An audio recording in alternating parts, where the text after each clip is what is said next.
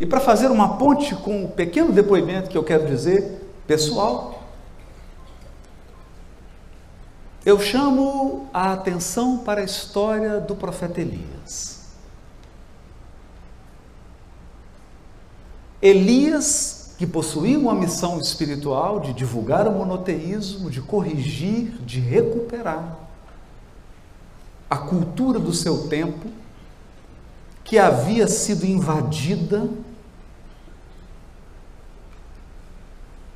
por uma série de elementos que estavam deteriorando a pureza da fé daquele povo. Mas Elias, no meio do processo, se perde. E ele transforma um trabalho de levar luz, ele transforma um trabalho de renovação de consciências numa luta pessoal e particular. Ele sai do trabalho de esclarecer e consolar para o trabalho de agredir e lutar e contrapor.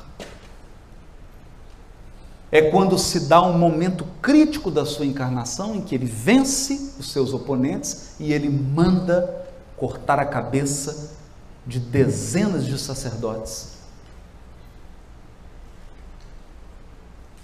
da rainha. Comprometendo seu futuro reencarnatório.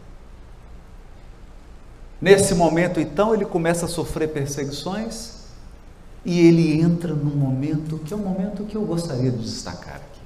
Porque eu acho que Elias entra no momento que é a porta de Damasco de todos nós aqui. De todos nós. Porque essa porta diz respeito à genuína experiência da fé. Então Elias, sendo perseguido, jurado de morte, pressente que irá morrer. Porque a lei de causa e efeito iria operar. Não há exceção. O fato de você ter ideais nobres não justificam as condutas contrárias à lei divina. A lei divina vai se operar, mesmo que você agiu com boa intenção, mesmo que você agiu em nome de Deus. Ele sente isso. Então, a partir daquele momento, ele vai viver a experiência da fé. A verdadeira experiência religiosa. Religiosa no sentido de religare, a verdadeira experiência de comunhão, de conexão com o divino. E ele então sente que Deus virá até ele, na, na percepção dele, na concepção dele, não importa. Então ele começa a ouvir um vento muito forte, um vento ruidoso, quase que um furacão. E ele fala: é Deus chegando. Mas não era.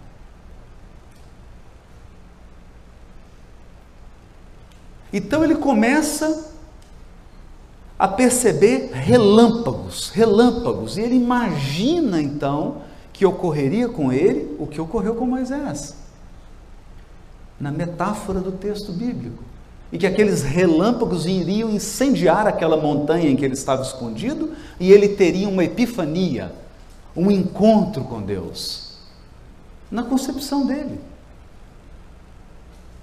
E os relâmpagos vêm e vão embora. Então o chão começa a tremer. Ele fala: agora é Deus, não é possível. Achei que era o vento, não era. Achei que era o relâmpago, não era. Agora vem o terremoto, deve ser Deus, deve ser Deus chegando. Mas não era.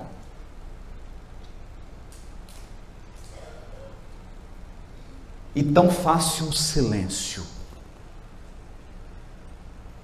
total. Em meio àquele silêncio, uma brisa suave que mal, mal moviam as folhas. Era Deus. Na expressão poética e simbólica, porque evidentemente nós estamos em 2019 e ninguém aqui vai ler esse texto ao pé da letra. Pelo amor de Deus. Pelo amor de Deus. Então aquela brisa suave e ele diz assim: Querem a minha cabeça. Só eu, só eu estou de pé para pregar a tua mensagem. E aí Deus fala com ele: Elias, você se engana. Eu já preparei sete mil para continuar o trabalho.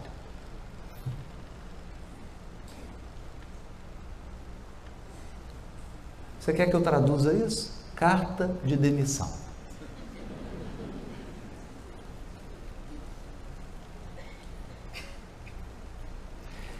É você ouvir as duras palavras.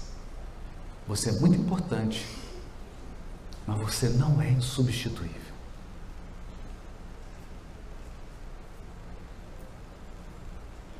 Ou como o Espírito de Verdade disse a Kardec: essa é a tua missão, mas você deve escolher. Deve ser uma escolha pessoal. E se você não aceitar, outros já estão preparados para fazer o teu trabalho.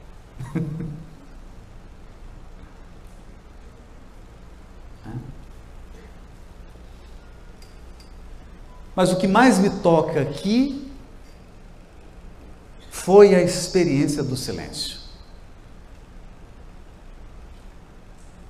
E aqui eu quero contar ligeiramente a minha experiência com fé. Entenda, antes de contar essa história, eu não, eu não quero que você fique fixado em detalhes. Não importa os detalhes, eu vou omitir detalhes. Porque o importante não é você saber detalhes da minha vida pessoal. O importante é eu transmitir a essência da experiência vivida, porque ou você já viveu ou vai vivê-la. Detalhe da história não tem importância.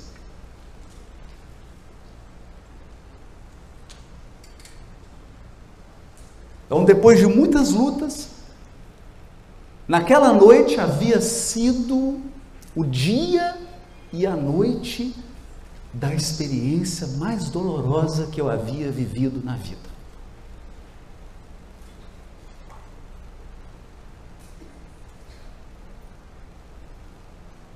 E eu entrei em casa, não havia ninguém. Mas a sensação que eu tinha era que o chão sob os meus pés haviam se aberto.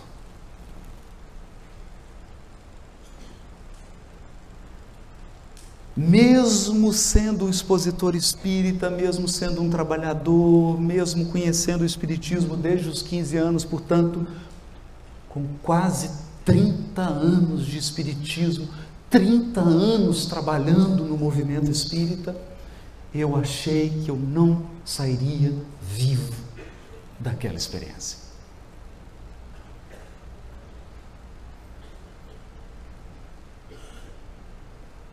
eu pensei que não havia força e energia suficiente dentro de mim para transpor aquele ponto.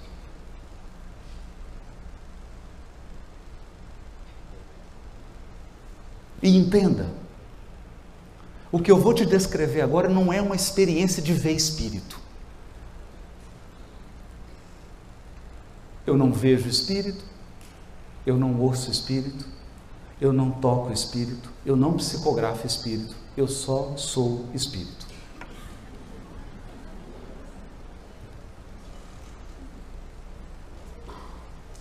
Eu só sou espírito. Mas naquele dia, era como se eu pudesse ver todos, todos eles.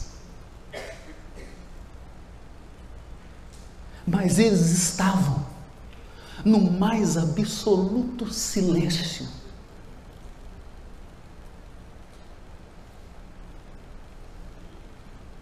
Dava para sentir que eles nem se moviam. Eles só observavam.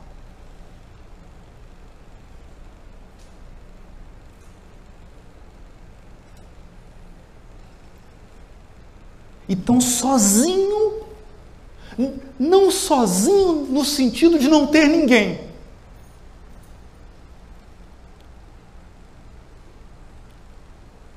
Sozinho no sentido de que essa experiência você faz só você. Não tem anjo guardião, não tem protetor espiritual, não tem o guia da casa, não tem o guia do Divaldo, do Chico. É só você.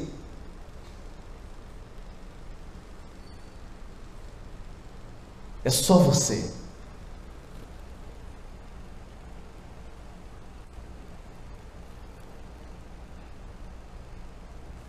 Então eu não dizia nada.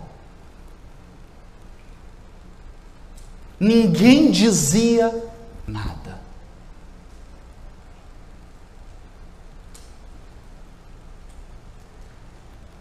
Mas eu gemia. E naquele momento, que voltou a se repetir na minha vida, nunca mais. Eu nunca mais alcancei um lugar tão alto.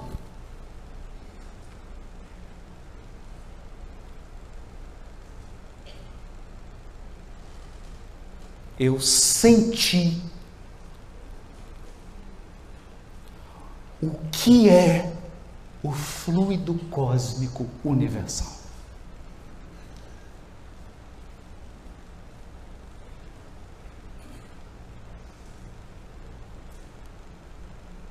Eu senti que no auge da minha dor e do meu silêncio, eu estava mergulhado em Deus.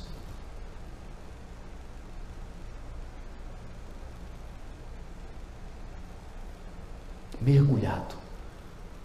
Entenda, nós estamos de frente para o mar. Mergulha, mergulha ali. Você vai entender o que eu estou dizendo.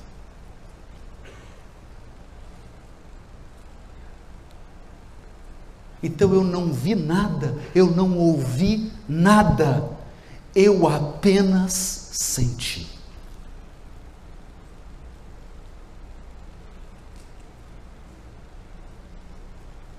Nesse dia, eu concluí. Deus não fala com ninguém.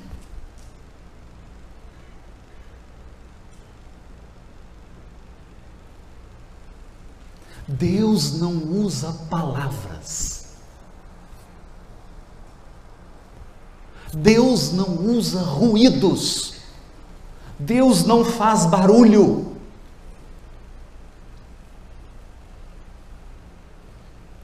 E talvez você esteja se perguntando: então o que, que Deus faz? Deus é presença. Deus é uma presença.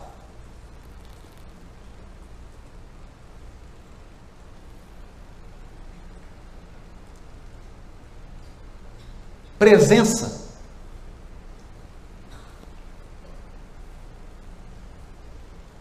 Qualquer um aqui é capaz de entender o que eu estou falando.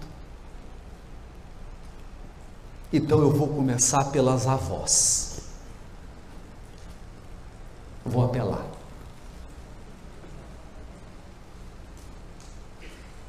A avó e o avô colocam o netinho para dormir e ele dorme e ficam ali do lado dele. Você está falando alguma coisa com ele?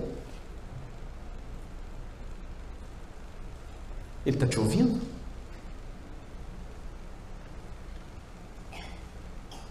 Ele está te vendo? Está dormindo? Então por que, que você fica lá? Entendeu o que é presença? Eu vou para os pais. Eu vou para os pais. Você está aqui fazendo as coisas, o filho fez o para casa, o dever de casa, e ele está ali, ele está ali na sala. Ele está ali vendo televisão. Ele está ali. E você está aqui lavando a vasilha, fazendo a comida, preparando alguma coisa. Ele está ali. Ele está falando com você? Você está falando com ele? Então tem um poema da Adélia Prado, minha conterrânea. Adélia Prado. Os poemas dela são, são diferentes. Ela diz assim: Meu marido gosta de pescar. E, as, e ele chega tarde da noite, quando eu já estou dormindo. E a maioria das esposas não gosta de acordar para ajudar o marido a limpar os peixes. Eu não.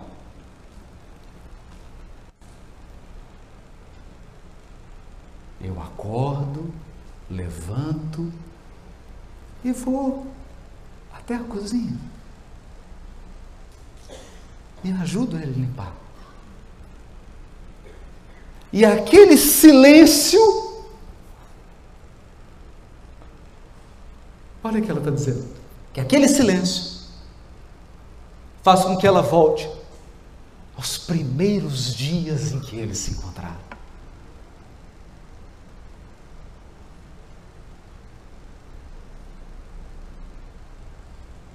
Você está entendendo isso ou quer que eu desenhe?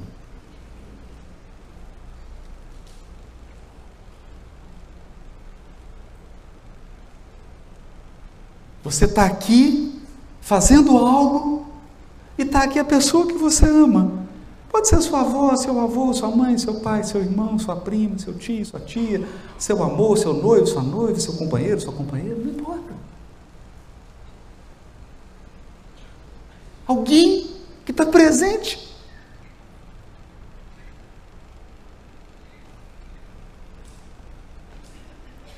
Então, naquele momento, eu sim, a presença foi maior, porque ele desceu?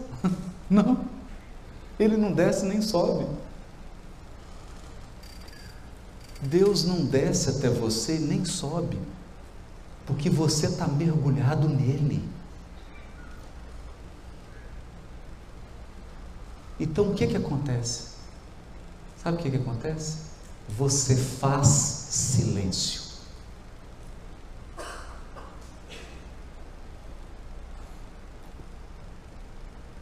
Foi como um dia na nossa reunião mediúnica, nós estávamos preparados, todo mundo em silêncio, em prece, e o, dire... o dirigente espiritual da reunião mediúnica se manifestou e disse assim: Minhas irmãs e meus irmãos, eu peço a todos um minuto de meditação e prece, porque está um barulho enorme nessa sala. Aí eu era o dialogador, falei assim, mas é, meu amigo, é, eu não estou entendendo, nós estamos todos em silêncio, eu me refiro ao pensamento de vocês.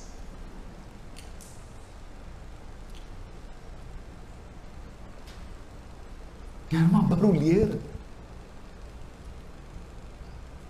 Então, quando o seu pensamento, o seu espírito faz silêncio, você sente a presença.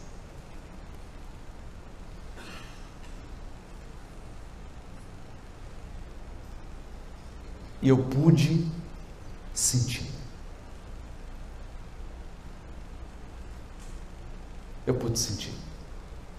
Aí você vai me dizer assim: e o que, que ele te disse? Nada, ele só ficou em silêncio.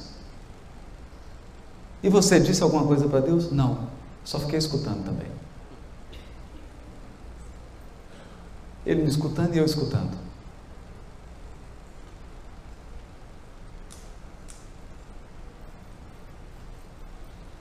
Mas eu entendi uma coisa. Quando você encarna, não tem garantias.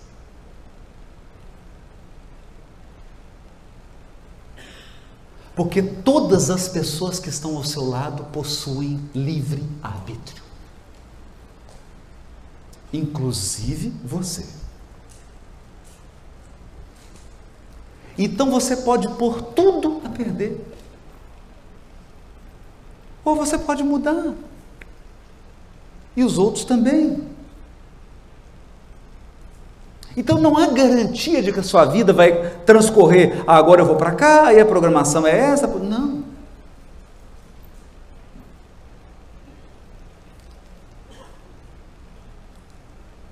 Eu entendi que há uma garantia.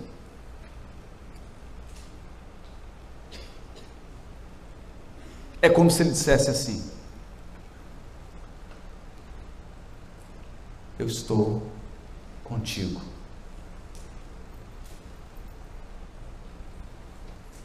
E se você disser, mas eu estou sozinho, pode ser que você ouça, mas você é a última pessoa em quem eu posso confiar.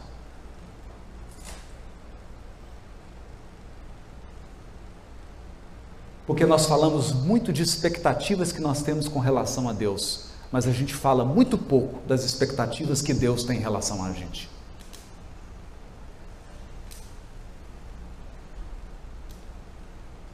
tem uma expectativa em relação a você.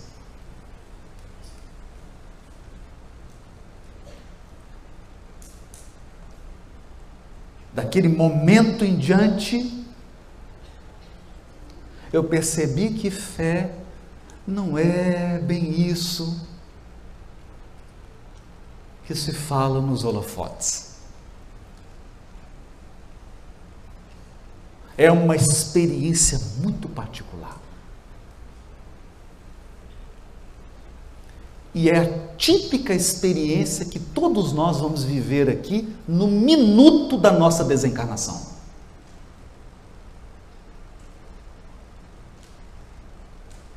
A hora que você estiver desencarnando, lembra disso. Quem for primeiro, volta para contar para a gente. Eu passo o meu lugar, pode ir na frente, fica à vontade. Você vai viver isso. Porque pode ser que você esteja rodeado das pessoas que você ama, elas estarão em silêncio. Você vai estar rodeado dos espíritos que te amam, eles vão estar em silêncio. E naquele momento de deixar o corpo, você vai ter que experimentar essa presença.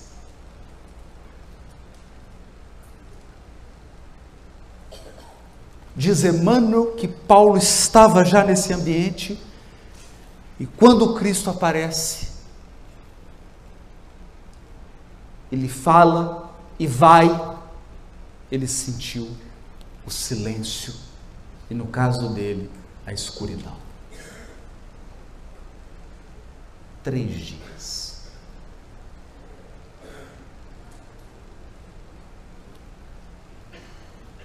Porque de tudo isso eu aprendi uma coisa.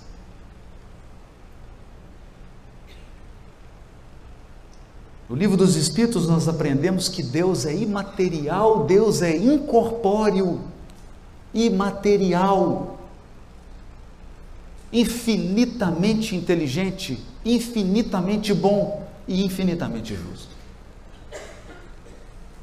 Todo-Poderoso.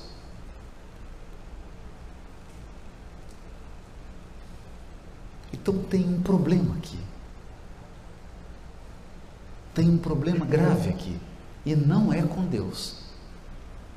Adivinha com quem é o problema? Nós não estamos treinados e habilitados a sentir presença.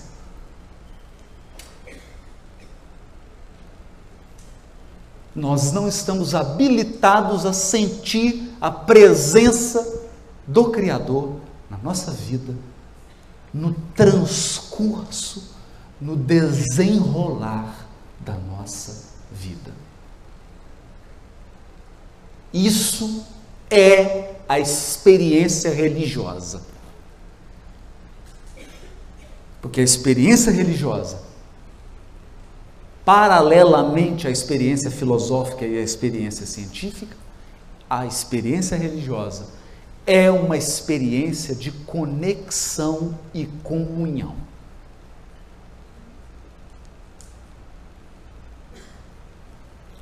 Eu desejo a todos muito, muito silêncio e muita presença. E deixa eu me calar porque eu já estou atrapalhando. Obrigado.